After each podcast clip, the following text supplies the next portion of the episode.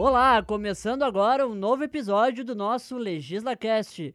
Toda sexta-feira a gente conta o que foi destaque durante a semana nas sessões da Câmara. Acesse nossas redes sociais e leia as matérias completas dessa edição. Mas agora fique com a gente, porque se está no LegislaCast é porque você precisa saber.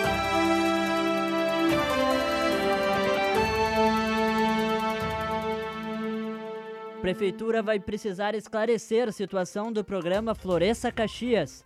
Pedido de informações de autoria da vereadora Paula Iores foi aprovado pelos parlamentares. Ela solicita saber quais são os contratos de adoção vigentes e os pedidos já protocolados. O documento ainda questiona se a Secretaria do Meio Ambiente realiza a publicação de editais de chamamento público para a apresentação de propostas de adoção das áreas disponíveis. Legislativo autoriza convênio entre o município e a Fundação Universidade de Caxias do Sul para a gestão da unidade de pronto atendimento Zona Norte. Proposta de autoria do Executivo foi aprovada por maioria. O convênio compreende a prestação de serviços de saúde, bem como a administração e manutenção de toda a infraestrutura da unidade de saúde. Também foi apreciada a emenda supressiva de autoria da vereadora Denise Pessoa para que fosse retirada do projeto a alternativa de que a FUX pudesse assumir outras unidades de saúde no município. A emenda foi aprovada por maioria e segue anexada ao projeto para sanção do Executivo.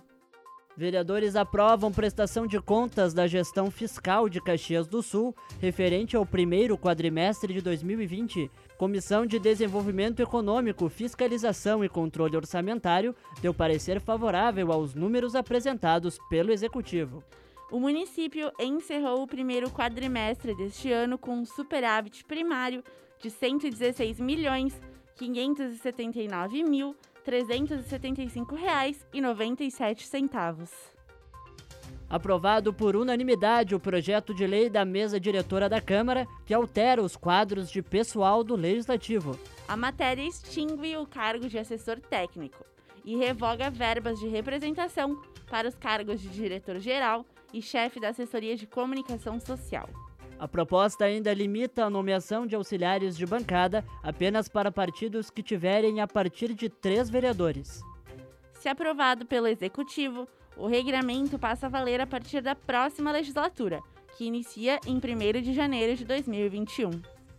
E o parlamento também aprovou o projeto de lei da mesa diretora de 2018, que prevê a extinção de cargos do quadro efetivo de servidores da Câmara integravam a mesa diretora da época o então presidente vereador Alberto Meneguzzi, os vereadores Gladys Frisso, Ricardo Daneluz e Renato Oliveira e o então vereador e hoje prefeito Flávio Cassina.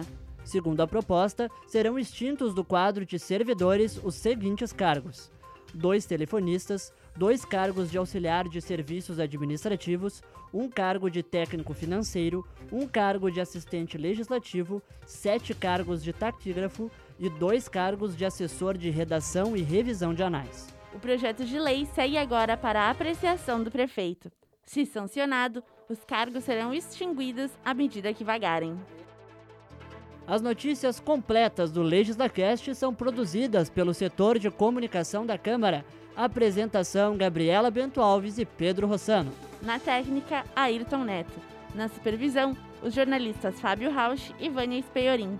Coordenação geral, Denerley Antonioli. Tenha bom senso, se puder, fique em casa. Tchau!